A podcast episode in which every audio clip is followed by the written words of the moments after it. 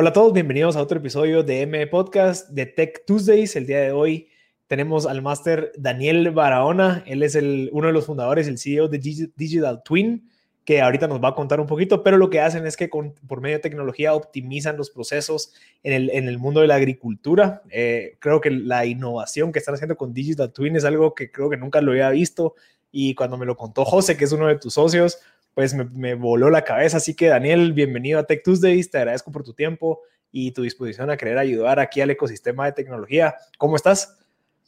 Muy bien, vos, eh, todo muy bien por dicha. Eh, aquí eh, encantado de estar con ustedes, un gran gusto de comentarles un poco sobre lo que hacemos en Digital Twin.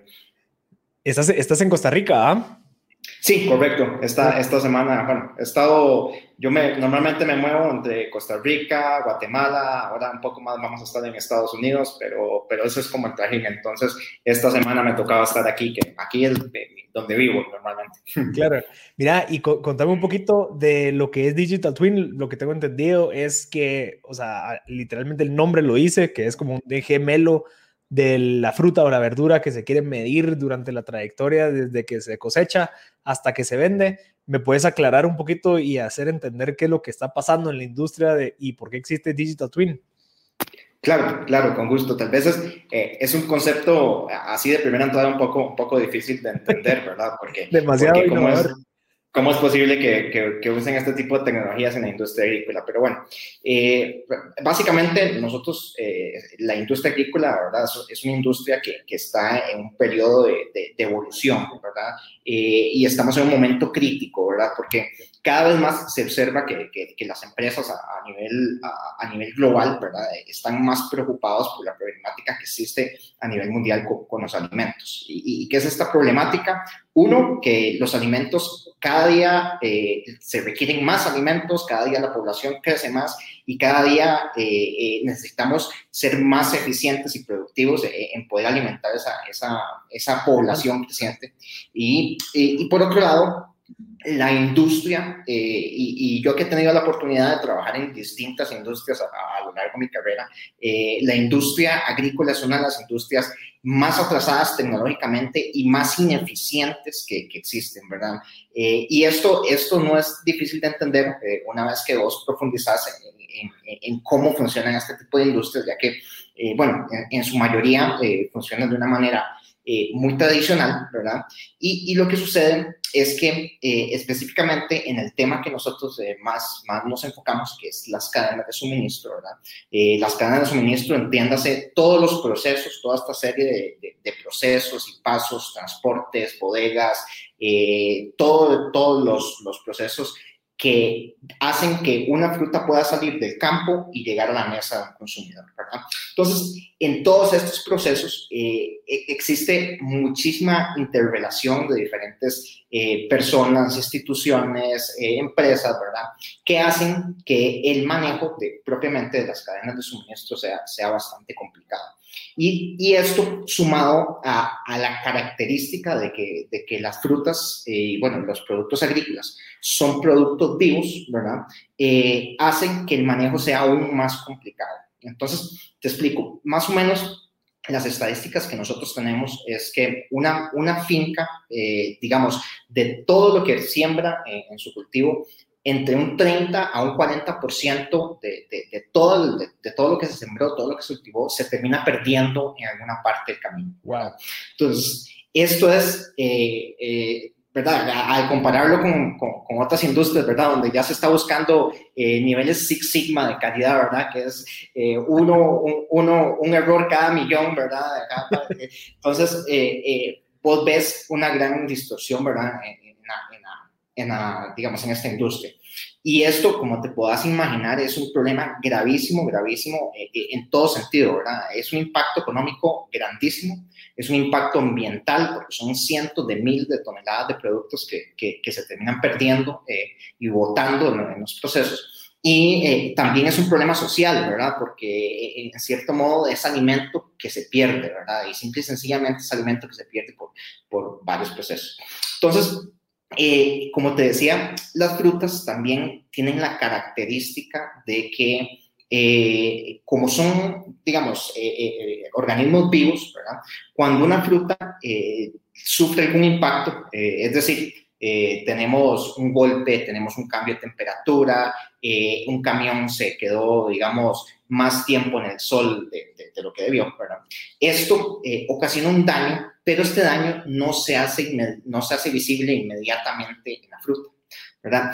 Por ejemplo, si vos agarras un, melón, ¿verdad? Y le das un golpe, eh, ese melón se va a ver idéntico eh, en el momento que le diste el golpe, 15 días después. A los 20 días empiezan a aparecer ciertas, ciertas indicaciones del golpe.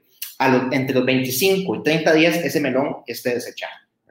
Entonces, es esto es muy difícil de, manejar, puesto que eh, si ocurre un incidente, ¿verdad? Y vos haces muestra de calidad dos, tres días después, ¿verdad? O, o, o, incluso varios días después, te va a, dar ese muestreo de que, de que el producto efectivamente está en buen estado, de que no ha sufrido ningún impacto, ¿verdad? Lo despachas al mercado, al mercado, eh, digamos que lo está comprando en Estados Unidos, en, en, Europa o en Asia, ¿verdad?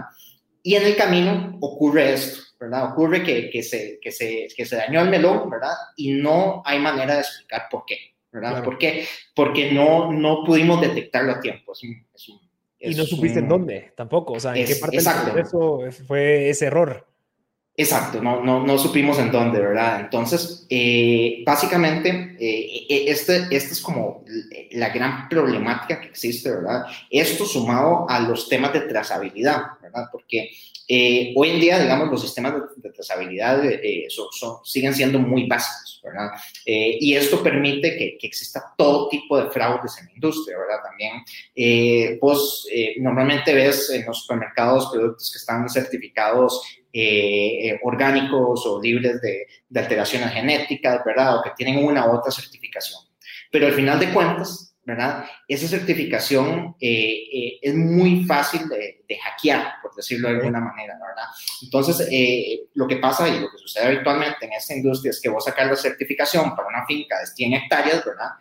pero que cuando, cuando te das cuenta, estás enviando con el mismo sello producciones como si fueran 2.000, 3.000 hectáreas con esa certificación, ¿verdad?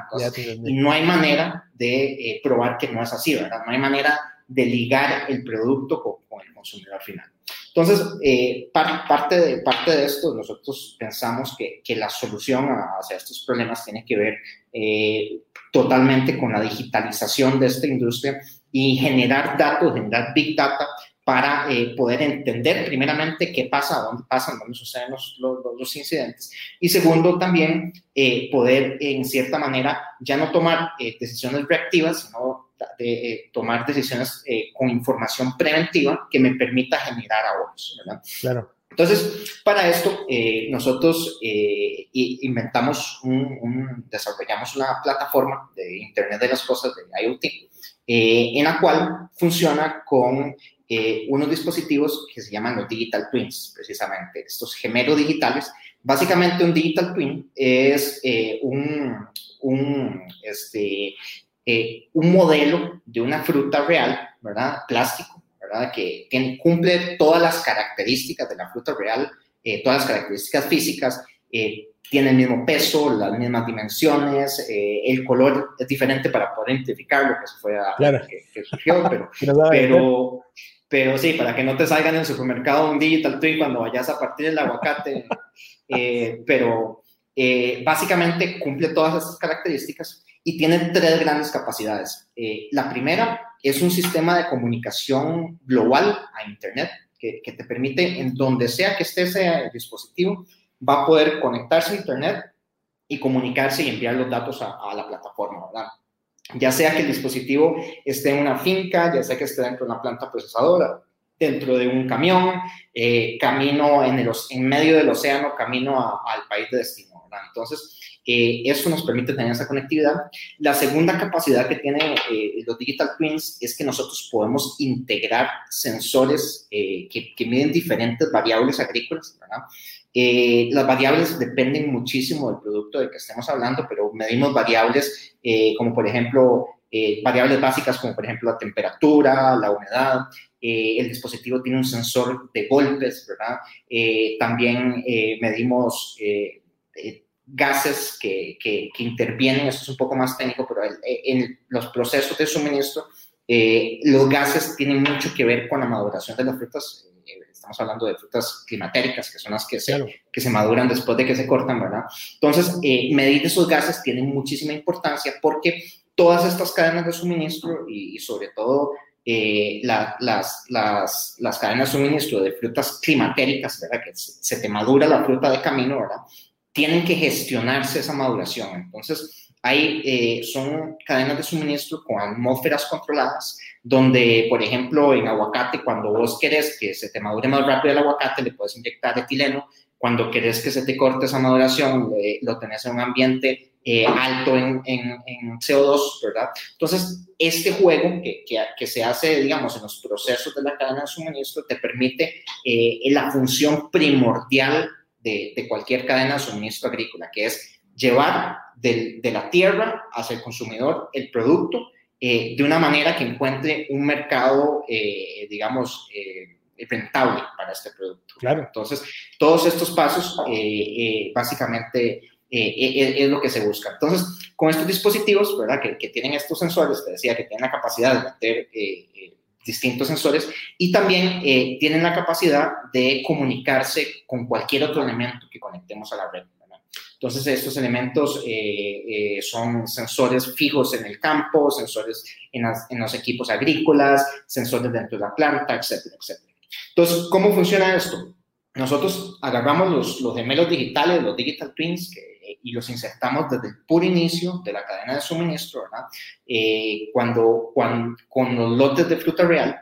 Y estos digital twins van viajando en todos los procesos, monitoreando y sensando, viviendo lo mismo que viven las frutas, viviendo lo mismo que viven los lotes de frutas y registrando toda esa big data eh, en nuestra plataforma, ¿verdad? para así identificar qué es lo que va sucediendo en cada punto, eh, identificar cuándo, cuándo hay incidentes, cuándo se generan eh, alteraciones al producto, etcétera, etcétera.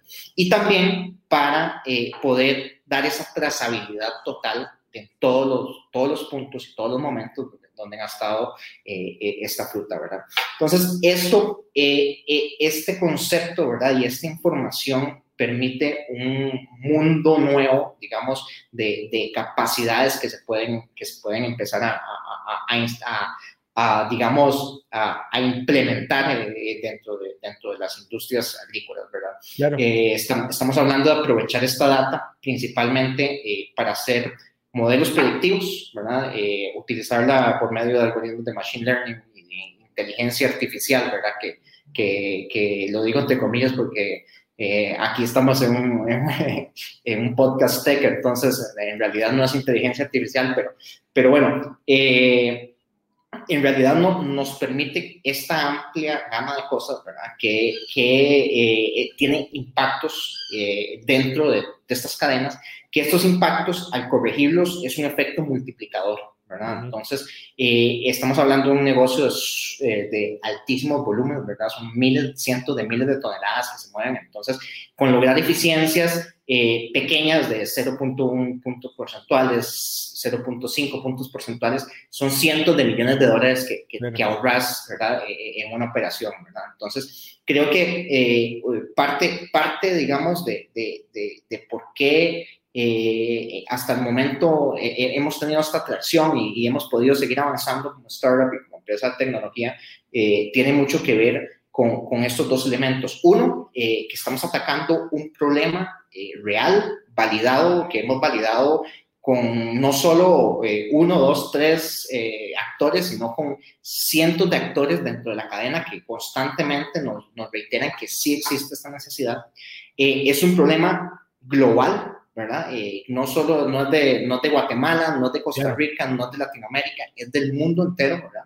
Y eh, es un problema donde está el, uno de los elementos más importantes que deberíamos buscar dentro de una startup, que es, eh, que es un problema escalable, ¿verdad? Es un problema que donde existe profit, ¿verdad? Donde, donde lo que vos generes, esa solución a este problema, puedes asegurarte en cierta manera que va a generar valor, ¿verdad?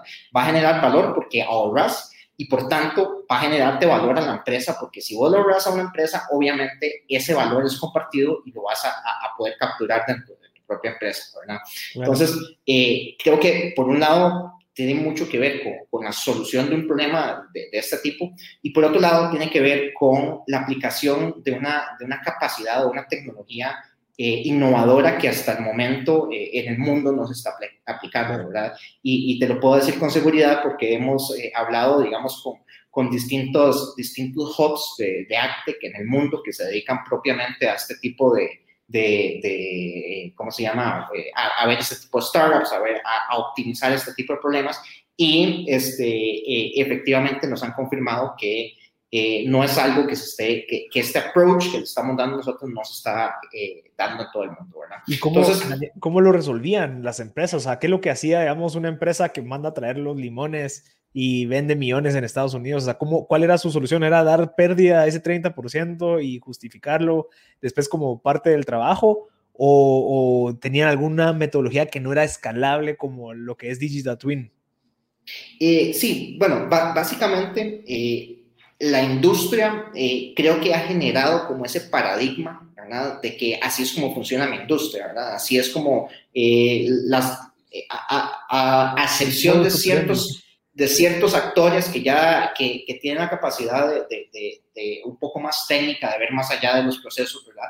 A, al final de cuentas, la mayoría de la industria piensa que así es como funciona, ¿verdad? Entonces están, están conformes con perder el 40% de, de su producción porque igualmente en cierta manera son rentables, ¿verdad? Porque pueden, con el otro 60 que logran colocar, sí. 60, 70, son muy rentables.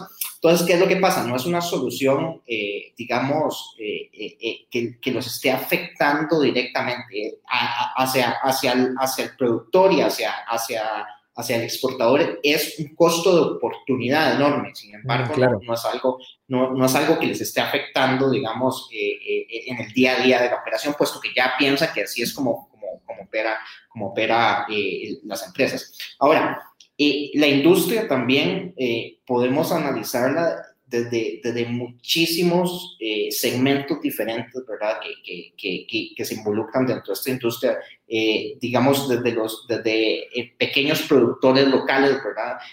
productores locales más desarrollados que implementan tecnologías, exportadores y, y, grandes empresas globales, ¿verdad?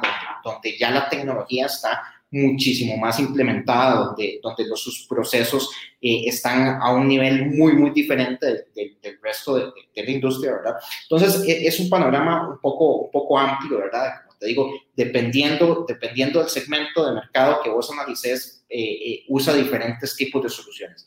Ahora, las soluciones que más se parecen eh, a, a, la Digital Twin y que, y, que, y que, actualmente utilizan las grandes corporaciones, que es con las que nosotros estamos trabajando, tienen más que ver con sistemas de data logging y monitoreo en puntos específicos de, de, de la cadena. Entonces, por ejemplo, vos, vos sabés que tenés un control de temperatura en la planta de procesamiento, eh, que tenés un GPS dentro de un camión, que, que, claro. que tenés eh, eh, en, en, un sensor de humedad dentro de la bodega, ¿verdad? Pero principalmente, uno, son variables y cosas que no están, eh, que están regadas dentro de la cadena de suministro. No, la información no se utiliza para nada hoy en día, ¿verdad? No es información, es información que se utiliza solamente para cumplimiento, cumplimiento claro. normativas, ¿verdad? No, no, es información que vos extraes y le agregas valor. Y, eh, y también esta información es muy, muy difícil de, eh, de, de digamos, de digerir, puesto que no está integrada. ¿Verdad? Entonces, vos no podés relacionar eh, tan fácilmente eh, la temperatura de una bodega eh, con la humedad de la otra bodega, con el, el, el, el lote que pasó que, por ahí, ¿verdad? Entonces, es, esa logística, digamos, de correlacionar los datos, de integrar estos datos, es muy, muy difícil en la industria, claro. ¿verdad? Entonces, por eso es que, digamos, la solución nuestra es bastante, bastante buena en este sentido, ya que permite de una vez sentir lo que se va sintiendo cada uno de los lotes, ¿verdad? Y registrar y integrar toda esa información, comparándola, digamos, si el, si el, si el twin, digamos, está dentro de un lote, que está dentro de una bodega, eh, el twin se conecta a los sensores de la otra bodega, ¿verdad? Y me dice, dentro de mi lote, la temperatura son 5 grados, pero dentro de la bodega son 6 grados o son 7 grados y la humedad son tantos. Entonces, podemos comparar e integrar la data de todos los puntos donde, claro. se va viajando. Mira, Daniel, incluso no solamente en la parte del desperdicio, sino que también en el, en la, en el costo de oportunidad, como vos mencionas, de la data que puedes obtener de toda la trayectoria, porque lo que vos mencionás, o sea, ok, se conecten todos, pero al final eh, no, no saber realmente al 100% o al menos al 90% qué le pasa, o, qué oportunidades existen también de mejora. Verá, mira, me di cuenta que este proveedor pues hace estos cambios que nada que ver y aquel proveedor me dice que no los hace, entonces tal vez puede reducir esa probabilidad de, que se golpee, no sé, X, Y, Z, pero creo que esa es la, creo que también parte del beneficio de Digital Twin no solamente sería en, en, el desperdicio, sino que también en qué oportunidades existen de mejora dentro de, de esa cadena de valor, o de suministro, perdón. Que precisamente en, en este tiempo, ¿verdad? Que, que, entre que se genera un incidente y, y, que el incidente se hace visible, ¿verdad? Eh, nos da tiempo para detectarlo tempranamente y tomar acciones que permitan eh, eh, evitar que ese producto se termine perdiendo, ya sea enviándolo a un mercado, un mercado local más cercano, eh, enviándolo a algún otro subproducto, alguna transformación, ya sea un fresco, una jalea, etcétera, etcétera, para evitar que este producto se termine perdiendo y poder, poder ahorrar. Entonces, esto es sumamente importante, como te decía, propiamente para los exportadores y la industria, la industria agrícola. Ahora, todo esto, eh, toda esta información, toda esta big data, ¿verdad? Eh, no solo es de mucho valor para los propios exportadores, sino que es de valor para toda la estructura horizontal del mercado en este caso. Entonces, eh, no es, digamos, no solo el hecho de tener monitoreado una cadena de suministro, sino que esta información es muy relevante para la industria de los seguros, ¿verdad? para los cálculos de las primas, los cálculos de eficiencias, para la industria logística, eh, para la industria de los productores de agroquímicos, ¿verdad? Entender qué es lo que está funcionando, qué es lo que no está funcionando. Para la industria de los productores de equipo y manufactura, ¿verdad? Eh, las empresas que hacen los tractores, las empresas que hacen los arados. Eh, para los retailers, ¿verdad? Llámese Walmart, Whole Foods, Costco, todos estos que venden estas frutas, es de suma importancia tener esta trazabilidad y esta, esta transparencia de, lo que se está consumiendo, ¿verdad? cada vez es más relevante para ellos eh, tener transparencia de, los productos. Entonces, como te digo, esta información eh, yo la veo como, como una información estructural de toda la industria. ¿verdad? Al final de cuentas, la, la, cadena de suministro es como la, la, columna vertebral de las industrias. ¿verdad? Si sabes lo que sucede, si sabes cómo están interactuando, si sabes eh, qué, es, qué es lo que está pasando en cada punto de la cadena, te das cuenta que puedes, que puedes hacer muchísimas mejoras no solo en el negocio, en el core business, sino transversalmente en claro. Mira, ¿cómo, ¿cómo fue que empezó todo este proceso? O sea, ¿en qué momento te diste cuenta de ese 30, 40% de desperdicio? Que viste una oportunidad para empezar a pensar qué puedes hacer, porque nunca se me hubiese ocurrido a mí hacer una fruta de, o, sea, o alguna verdura similar y que, que esté metida ahí. Eh, ¿Cómo fue ese proceso de encontrar el problema, desarrollar una idea, desarrollar un prototipo, validarlo y que ahorita pues ya tengas inversión y que estás creciendo enorme y que tenés un mercado enorme por atender. O sea, ¿cómo, cómo te lleva ese punto A, al punto donde te encontrás ahorita? Claro, y, y, vos lo decís perfecto porque es totalmente un proceso, ¿verdad?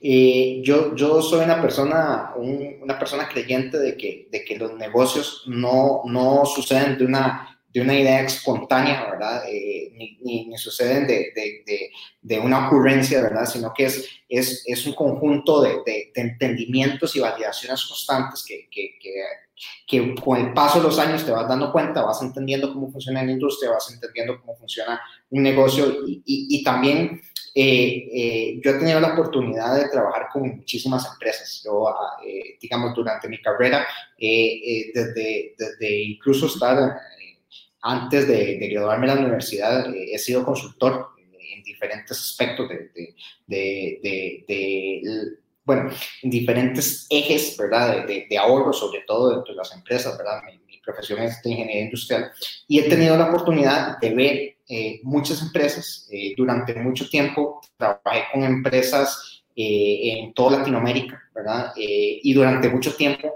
me empezaron a buscar empresas que estaban en crisis, ¿verdad? Eh, y, y, como que por, por, un tiempo, una etapa de, de, mi vida, estuve, estuve enfocado en ayudarle a las empresas que estaban mal a ver cómo salían adelante, ¿verdad? Eh, esto con el tiempo fue cambiando un poco el enfoque, ¿verdad? Porque, porque al final de cuentas las empresas que están mal no son tan buena paga, ¿verdad? Claro. Entonces, claro.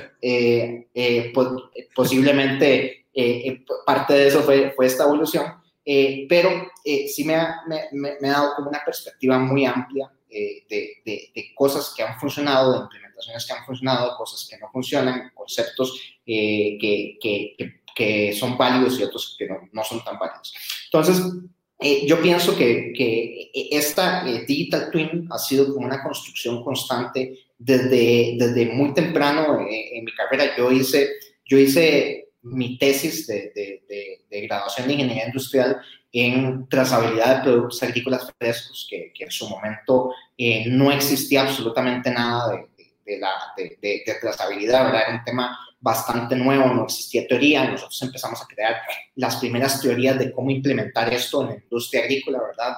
Principalmente debido a que en su momento la FDA estaba exigiendo toda esta trazabilidad a los productores de toda Latinoamérica, ¿verdad?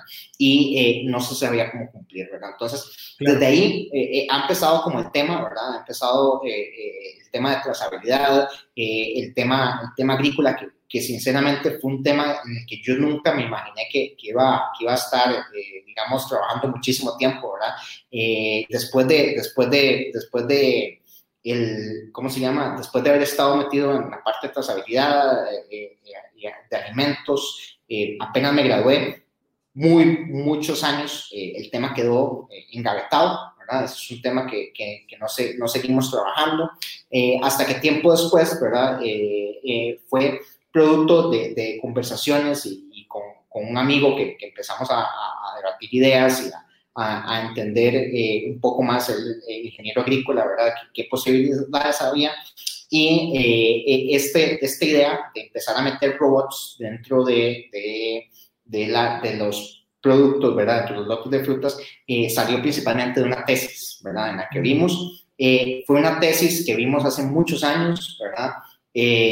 donde, donde realmente nos parecía una buena idea, pero nunca la consideré como, como si fuera una empresa. Y principalmente, ah, viéndolo en retrospectiva, yo me daba cuenta que en ese momento era una tecnología cuyo timing no era el correcto, ¿verdad? Eh, no existían sistemas globales de comunicación como lo ven hoy en día. Eh, los componentes, los microchips, los sensores y todo eso en su momento eran muy caros, ¿verdad? Eh, y este, era, un problema que no tenía una viabilidad económica de resolverlo de esa manera. Eh, conforme fue pasando el tiempo, también volvimos a engavetar el proyecto, ¿verdad? Eh, pasó, pasó, pasaron unos años, ¿verdad? Eh, luego de eso, uno, uno, de mis amigos quería entrar a, a, a, ¿verdad? A, una, a, hacer una maestría y estaba concursando por una fecha, por una beca, perdón. Entonces, bueno, parte de, de, debatiendo ideas y todo, nosotros dijimos, ok, eh, vamos, vamos a, agarrar el proyecto de Digital Twin, proyecto viejo, vamos a redactarlo como un plan de negocios ya actualizado, ya nuevo, y, eh, y, con eso eh, yo creo que es suficiente para que vos puedas concursar por la beca de emprendedorismo, ¿verdad? Interesante. Entonces, entonces nosotros dijimos, ok, bueno, perfecto. yo creo que fue como una tarde que me senté y hice unas investigaciones cuando empecé a investigar, me empecé, a profundizar, me di cuenta que la magnitud del problema que era esto, ¿verdad? Eh, pero en su momento seguía siendo como una idea nada más para, eh, para cumplir un requisito, poder eh, entrar a la maestría, ¿verdad? Entonces, para no hacerte la historia larga, bueno, lo redactamos, entró a la maestría, durante la maestría, este fue uno de los, estaba enfocado, ¿verdad? en, en dar un proyecto alrededor de, este emprendimiento. Y se, se, en cierta manera eh, se, se, revivió el proyecto, ¿verdad? Este, no, no se trabajó como empresa, sino que se trabajó más como un proyecto universitario, hasta el punto de que ya había que presentar el proyecto. Eh, en una de las charlas eh, que se estaba presentando el proyecto, estaba José, que ahora es nuestro socio, con mi socio, y eh, le escuchó la idea, le encantó, vio el potencial, seguimos conversando, ¿verdad? Y esto te estoy hablando de, de esto fue aproximadamente en noviembre del año 2019, por ahí, eh, no, como en septiembre del año 2019, ¿verdad? Eh, empezamos en ese momento, em, el, José nos dijo, bueno, en Guatemala se está desarrollando un ecosistema muy favorable para este tipo de, empresas. Eh, me gustaría que le demos continuidad. me, fui para Guatemala, ¿verdad? Empecé a conversar con todo el mundo. Eh, el proyecto empezó a crecer, a crecer. El, en enero del año 2020 eh, lanzamos oficialmente el, proyecto, ¿verdad? Lanzamos, si, si uno lo ve históricamente, fue en el peor timing del mundo para lanzar una empresa, ¿verdad? Porque claro, lanzamos una empresa y tres meses, cuatro meses después se vino la peor pandemia, la peor crisis que, que hemos vivido en los últimos años.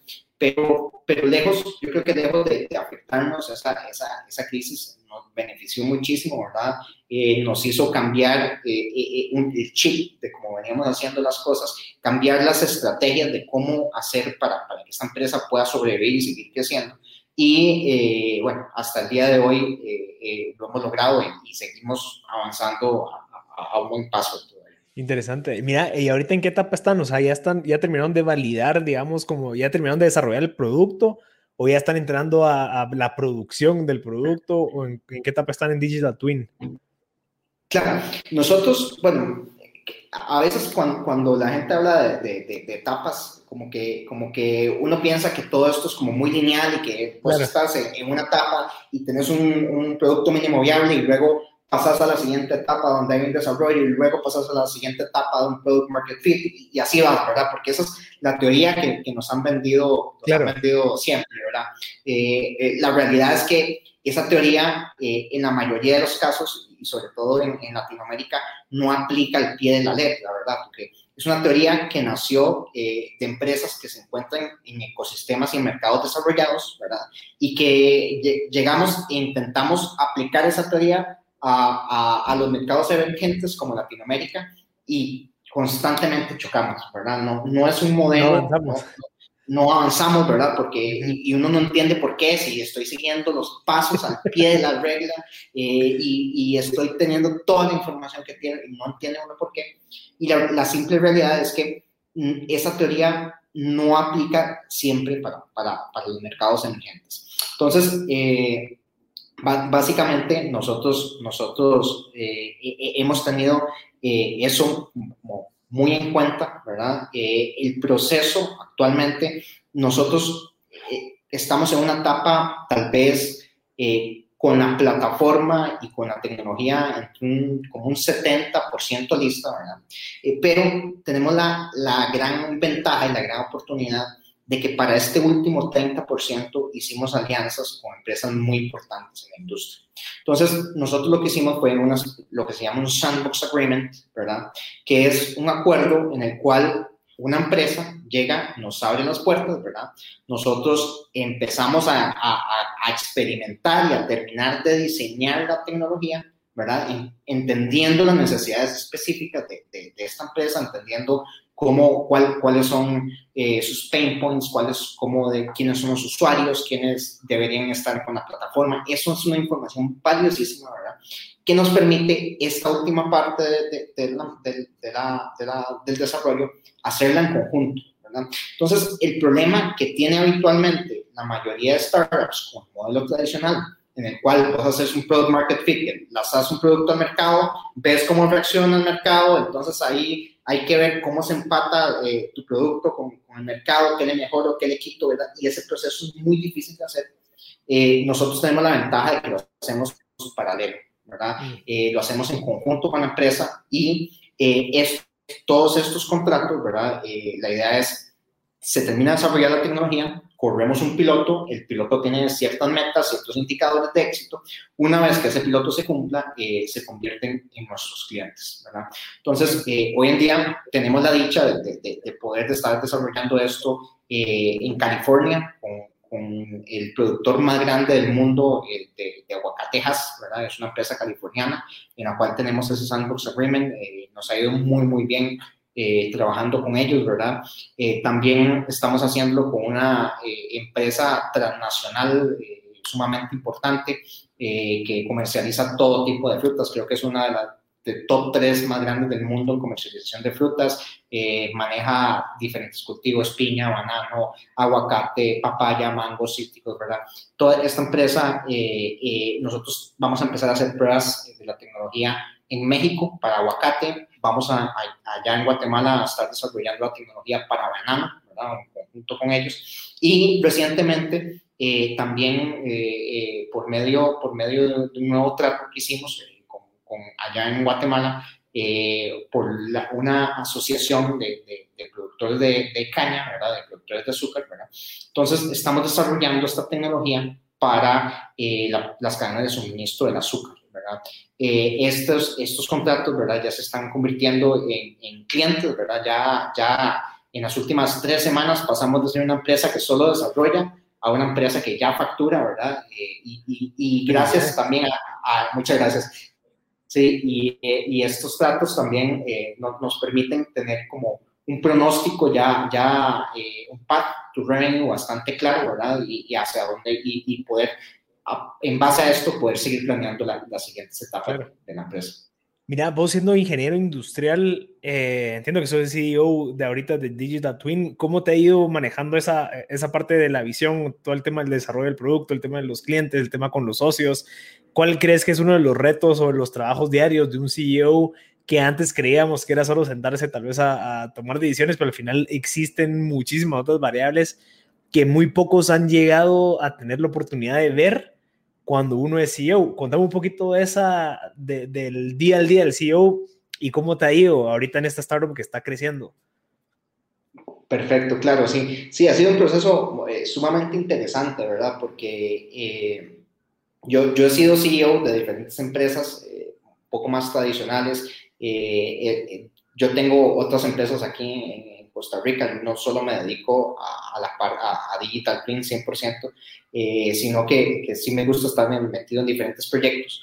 También durante, durante todos estos años que, han pasado, mucho de mi enfoque ha sido trabajar con otros CEOs, ¿verdad? Ser como la mano derecha de otros CEOs en, esa ruta de crecimiento y escalamiento eh, de, las empresas. Entonces, eh, eh, para mí es un proceso que, que, ya llevo mucho rato, digamos, tratando de digerir, ¿verdad? Yo creo que esto es algo que uno nunca, nunca, nunca termina de aprender, ¿verdad? Todos los días se presentan retos nuevos, ¿verdad? Y, y, uno piensa que, que el CEO de una empresa eh, tiene que ser eh, como, como el, el, que, el, que, se encarga de, de, de, hacer todo, ¿verdad? De, ejecutar y de asegurarse y de estar detrás de, la, la, la, tecnología. y es, y es el, la persona que, que, que, se levanta a las 6 de la mañana y es el último que se acuesta. E, ese paradigma de CEO, yo, yo eh, progresivamente me lo, me lo, he quitado encima, ¿verdad? Este, yo, yo pienso que mi trabajo se debe, el 90% de mi trabajo es pensar. ¿Verdad? Eh, claro. Simple y sencillamente es pensar. Yo, yo, eh, eh, la idea es empezar a entender, a analizar, ¿verdad? Y mi función como CEO es definir cuál es mi estrategia, ¿verdad? ¿Cuál es mi estrategia? Que es lo más importante dentro de cualquier empresa, tener una estrategia clara de, de una estrategia de corporativa de crecimiento y una estrategia competitiva de cómo, de cómo, de cómo voy desplazando y ganándole a, la competencia. Eso es, eso es la razón número uno, el trabajo número uno de todos los días. Y el, el otro trabajo es eh, de inspirar, básicamente, ¿verdad? Es, es de tener este, este equipo, ¿verdad? Porque al final de cuentas, lo que yo hago es trabajar con gente sumamente inteligente. O sea, es, eh, tengo la dicha de, de contar con un equipo privilegiado, ¿verdad? De, personas sumamente capaces que no tienen ni el más mínimo sentido de que yo les diga cómo hacer las cosas, ¿verdad? Yo, yo me considero como, como un inspirador de ellos, un facilitador dentro de la empresa que, que, que trata de darle todos los elementos, los recursos, los contactos, eh, eh, la guía para hacer ciertas cosas, pero, pero al final de cuentas eh, el rol mío es mantenerlos felices, mantenerlos contentos, que todos estemos alineados con una sola meta, ¿verdad? Y yo, por mi parte, junto con José, que es mi socio, tener muy claro cuál es esa ruta, cuál es esa ruta estratégica hacia la meta, ¿verdad? Y cómo todos los días vamos adaptándonos y, mejorando, ¿verdad? Hacia, ese objetivo. Entonces, eh, si me preguntas, eh, el rol es, es, un rol de inspirar, ¿verdad? Es un rol de, de, mantener al equipo unido, de, de que, de, de estar ahí presente cuando las cosas están bien, estar más presente cuando las cosas no están bien eh, y, y, pensar el 90% del tiempo, como te digo, es pensar eh, cuál va a ser el próximo paso, qué es lo que más conviene, a dónde es que vamos a dirigir la empresa, eh, tomar esas decisiones, tratar de hacerlo lo más informado posible, ¿verdad? Y por supuesto, también cumplir todo el resto de, de, tareas aburridas del CEO, ¿verdad? Que es eh, la parte de, levantamiento de capital, la parte del presupuesto, la parte administrativa, eh, etcétera, etcétera, ¿verdad? Que, que, que, en la medida de lo posible eh, mi trabajo y, mi, visualización de, del rol mío es de delegar lo más posible. Claro. claro. entonces, yo trato de enfocarme el 100%, aunque es imposible, ¿verdad? Solo, solo hacer eso, mi, mi, meta es que mi mente esté enfocada en el 100% en, la estrategia de la empresa, ¿verdad? Y que el resto de cosas que la gente pueda hacer mejor que yo, eh, prefiero delegar. Sí. Definitivamente. Mira, Daniel, eh, me encanta porque creo que es algo que, que, compartimos. ¿Cómo haces para estar lo más informado posible? Porque creo que también parte de tu responsabilidad es que las decisiones tengan un buen resultado, ¿verdad? No solamente hay que tomar decisiones, sino que esas decisiones tenés que estar lo sumamente preparadas para que puedas tomarlas y que el resultado sea de beneficio para la empresa, para los accionistas, para, pues, para, para el mercado y demás. ¿Cuál es tu proceso de, de pulición, digamos? ¿Cómo haces para que tu cerebro cada vez pueda pensar de una manera mejor y que, y, que por ende el resultado sea que destaques y que por ende seas el CEO de una empresa. ¿Cómo hiciste o cómo fue ese proceso en donde eh, dijiste, ok, tengo, si, si, me voy a dejar de pensar, tengo que tener todo lo, necesario o, cómo puedo hacer para tener toda la materia lista para poder pensar de una mejor manera y por ende llevar a esto a donde queremos llevarlo, porque no solamente es pensar, sino que hay que, hay que pensar informado, ¿verdad? Totalmente, totalmente. Sí, y, y esa pregunta está interesantísima porque, porque sí, efectivamente eh, eh, es, es, un proceso y es una construcción constante de, de, de, de cómo llevar esto a cabo, ¿verdad? Cómo, cómo poder eh, librar mi agenda y, tener, tener el tiempo suficiente para, para simplemente eh, lo que la gente percibe como no hacer nada, ¿verdad? Porque la gente no, no, no puede meterse en mi mente, pero yo en realidad a, veces, a veces voy en el carro manejando y estoy trabajando, ¿verdad? Porque claro, pensando, O, o, o, estoy en una hamaca, ¿verdad? De, sentado, recostado, pero, pero en realidad lo que estoy es tratando de, de, descifrar cómo va a ser una presentación o descifrar cómo va a ser mi estrategia de pricing, etcétera, etcétera. ¿verdad? Entonces, creo que eh, en el caso particular mío, eh, eh, a, a, mí toda la vida, y, creo que esto es una, una, enseñanza que me ha dado varios mentores, ¿verdad? Es aprender a, a, modelar la mente, ¿verdad? A tener modelos mentales, ¿verdad? Eh, que un modelo mental básicamente es un algoritmo o una serie de pasos, ¿verdad? En la que uno eh, eh, define cómo es la manera correcta de hacer algo, ¿verdad? Es independientemente de lo que sea, vos construís un paso, ¿verdad? Entonces, por ejemplo, si, si yo quiero por ejemplo, investigar un nuevo tema, un nuevo tema en Internet, yo tengo un modelo que ya yo sé que no ha funcionado y que constantemente es un proceso que construyo. Entonces, por ejemplo, si yo quiero investigar de un nuevo tema, eh, lo primero que hago es dedicarle dos horas a entender quiénes son los, los actores principales o quiénes son, eh, eh, digamos, las voces que están hablando en ese tema. ¿verdad? Solo dos horas totalmente sin enfocarme, sin leer en detalle qué es lo que están, qué es lo que están haciendo eso. Entonces encuentro tres, cuatro, cinco personas que están en ese tema, que son los referentes de opinión. ¿verdad?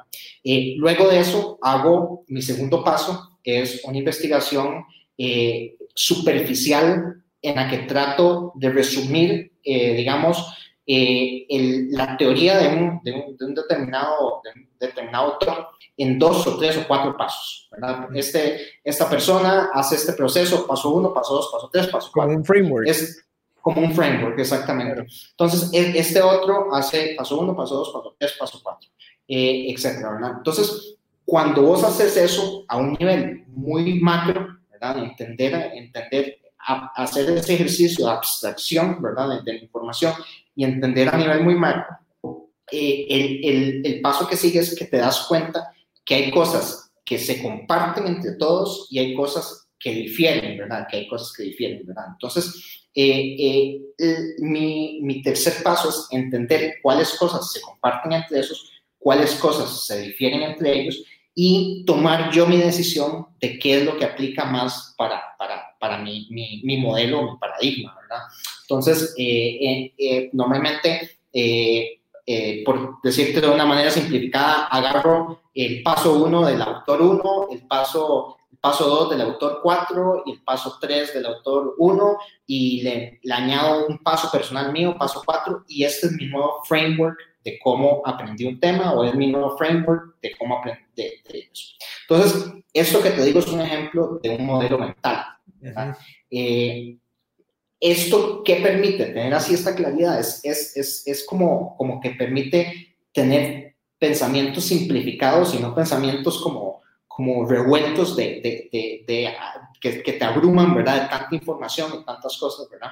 Entonces, una vez que, que, que, ya yo decidí cuáles son mis cuatro pasos para, para hacer determinada labor o un determinado tema, eh, normalmente lo que hago es una presentación propia, ¿verdad? En donde yo ya documento y es mi manera de, de guardarlo en algún lado, ¿verdad? Y tener ese mm. conocimiento guardado. Entonces, eh, las presentaciones no, normalmente no las hago a nadie más que a mí mismo, ¿verdad? De vez en cuando hago alguna otra femina, pero, ya dejo como documentado eh, eh, ese conocimiento. Entonces, este modelo y estos pasos, ¿verdad? Eh, pensar en que todos son modelos y que todos son pasos, te permite entender y mejorar cada uno de estos pasos constantemente, ¿verdad? Entonces, vos decís, bueno, ya eh, la búsqueda en Google eh, la tengo súper, súper ya descifrada, ¿verdad? De cómo investigar de estos temas, cuáles son mis fuentes, pues, porque yo ya sé que mi paso uno es este, ¿verdad?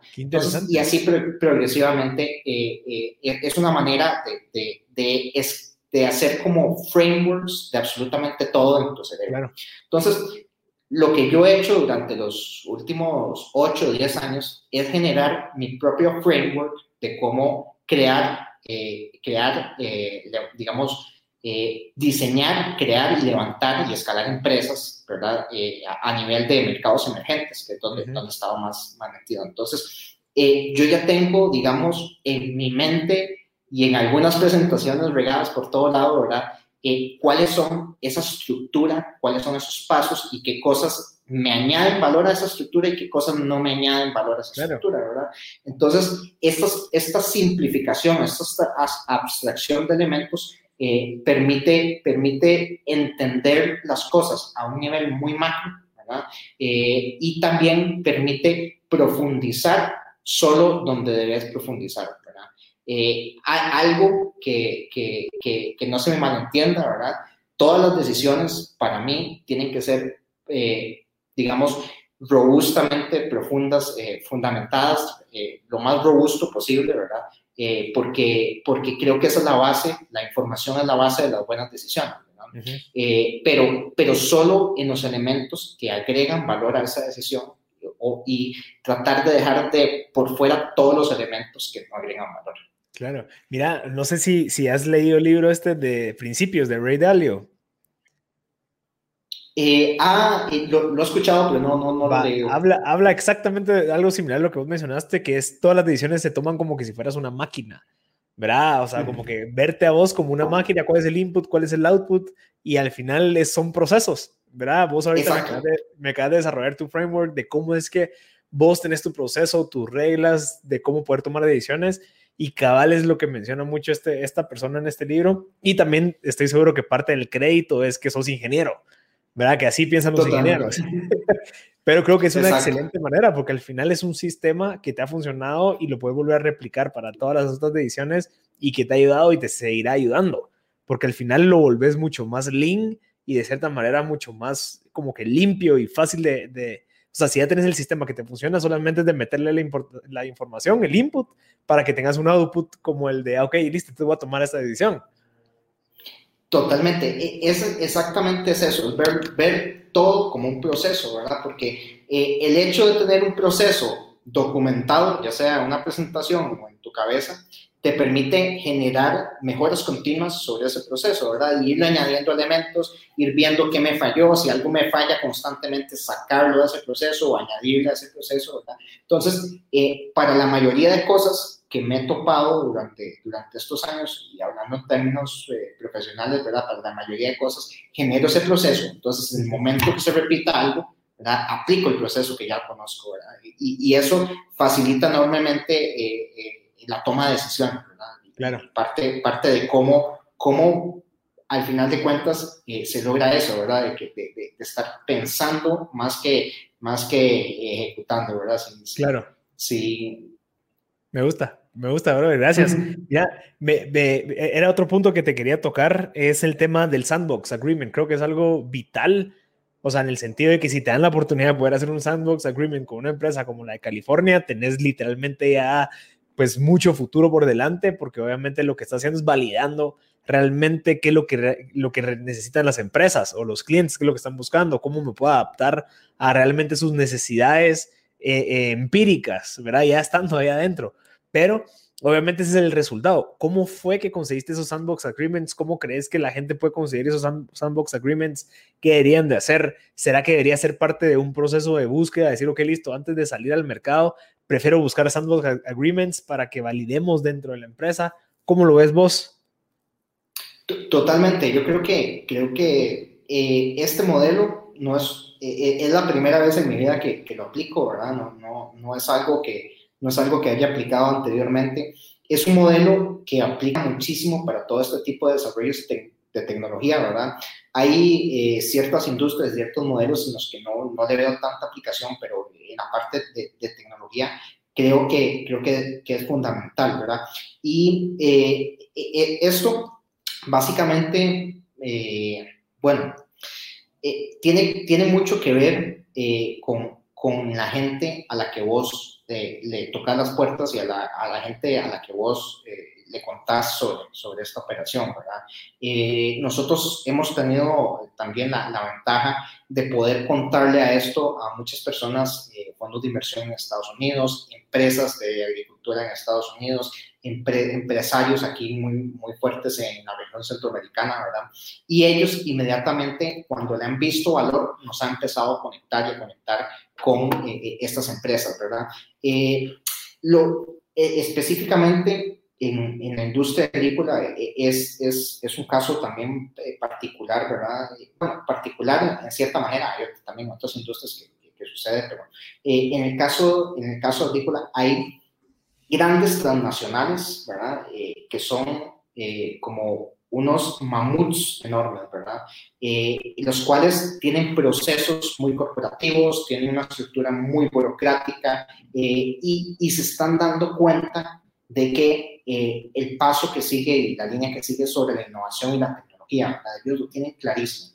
¿Qué es lo que sucede con ellos? Que no saben, no tienen las herramientas, no tienen los mecanismos, no tienen la flexibilidad dentro de sus corporaciones para poder generar innovación en tecnología, ¿verdad? Eh, nosotros que, como te digo, eh, conversamos, trabajamos con empresas que están presentes en 22 países, en 19 países, ¿verdad?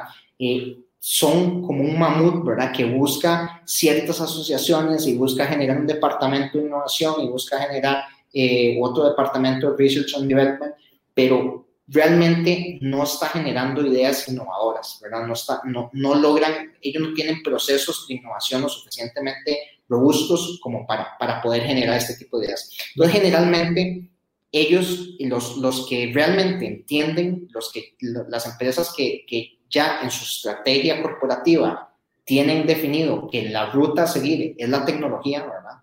Eh, eh, es muy fácil eh, llegar y decirles, miren, yo tengo esto, nosotros tenemos estas capacidades, nosotros podemos generar esta tecnología, es innovadora, sí, está lista, no, hay que probar, hay ok, aliémonos, ¿verdad? ¿Por qué? Porque es una relación de, de, de, de beneficio mutuo. Eh, es una relación de mutualismo entre ambas empresas. A nosotros nos sirve muchísimo, ¿verdad? Porque, porque uno nos, nos da esa, esa, esa validez, que, que es algo que, podemos hablar más adelante, que es muy, muy importante en toda esta etapa, eh, nos da la capacidad de desarrollar una herramienta cuya probabilidad de, de, de, falla es, muchísimo menor a la, a la, que si yo saco una herramienta al mercado así, porque así, ¿verdad? Porque ya es una herramienta que se validó, es una herramienta que se entendieron los, los, los, los pain points, etcétera, etcétera, ¿verdad? Y también eh, estas mismas empresas eh, son empresas que son tan poderosas que, que, también andan buscando cómo capturar otras empresas y eh, invertir en empresas de, tecnología, ¿verdad? Entonces, por donde, por donde que, o sea, cualquier foco que le demos a, a, un sandbox agreement es un contrato sumamente valioso, ¿verdad? sumamente valioso que creo que es algo que, eh, dependiendo de la industria, vale muchísimo la pena eh, considerar.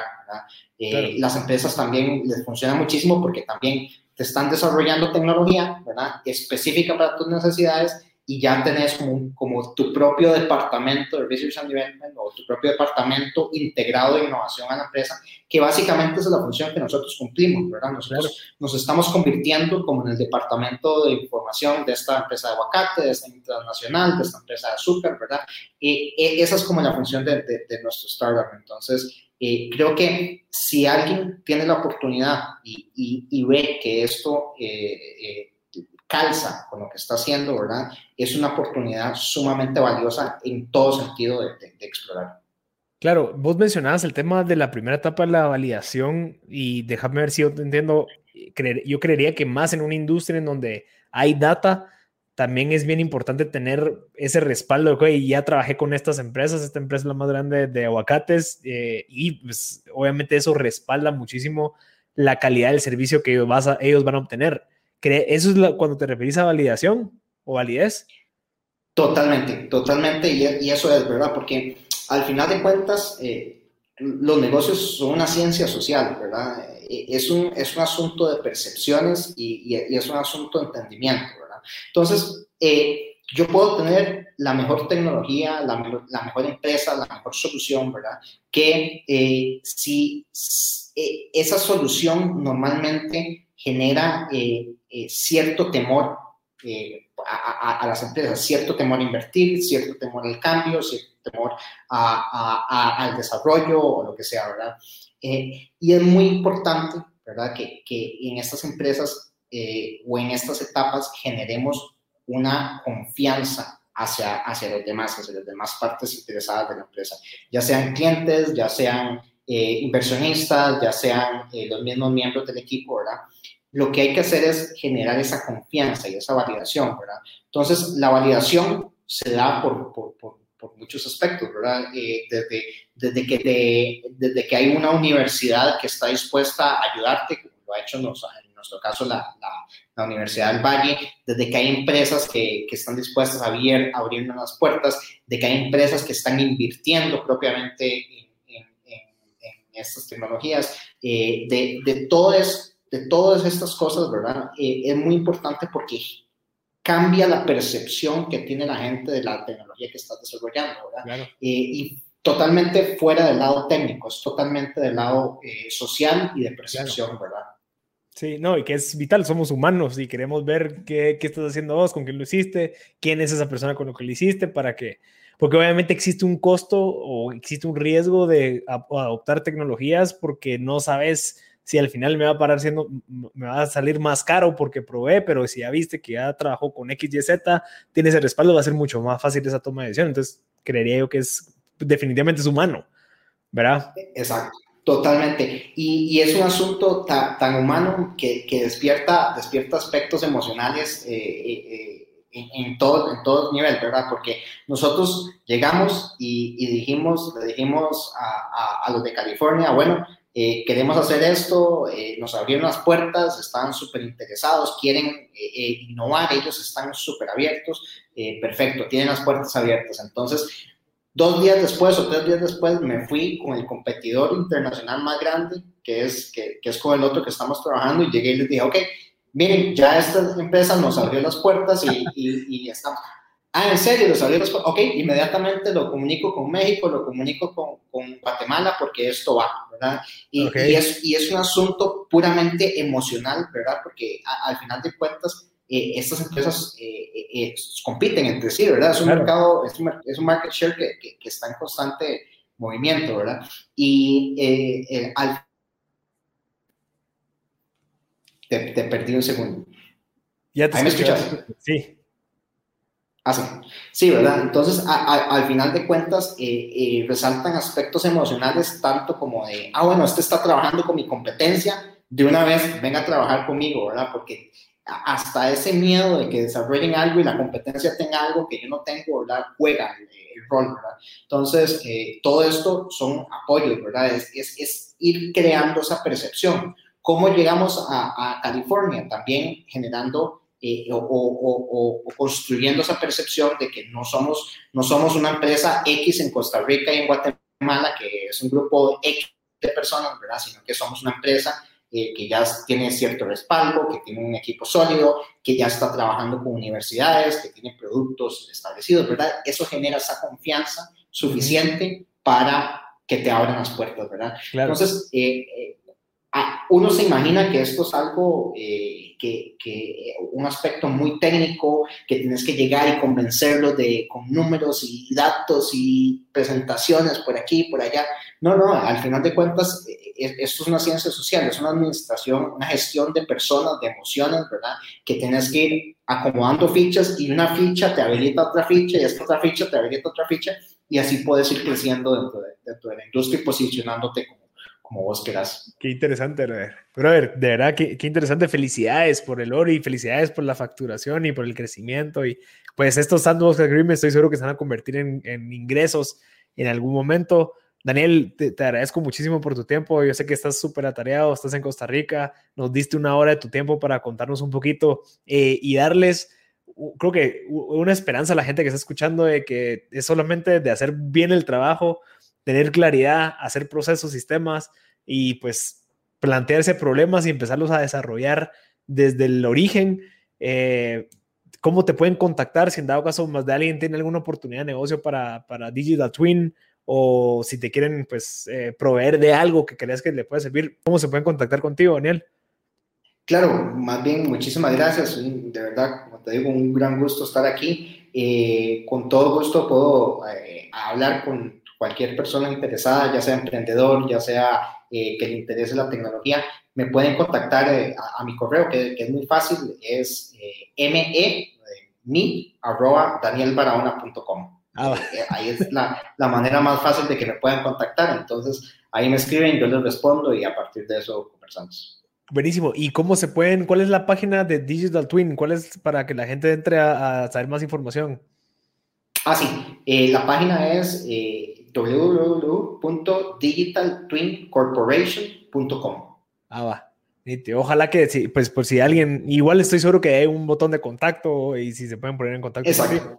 Buenísimo. Exactamente. A través de la página pueden contactarnos también. Perfecto, Daniel, te lo agradezco, de verdad te agradezco por tu tiempo. Espero que la gente que esté escuchando o viendo este video, pues al final se motive y que vea que sí hay maneras de hacerlo. Pues Daniel es una de las personas que lo ha logrado y está creciendo y están a punto de explotar.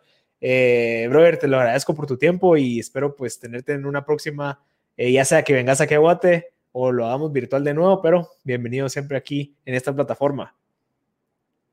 Muchísimas gracias, Marcel. Eh, un gran gusto y nos estamos hablando. Cuando, cuando quieras conversamos de nuevo. Ha sido muy, muy interesante compartir hoy. Buena onda, Daniel. Gracias a todos los que se conectaron y nos vemos en el próximo episodio. Something is cooking. Barbecue Media.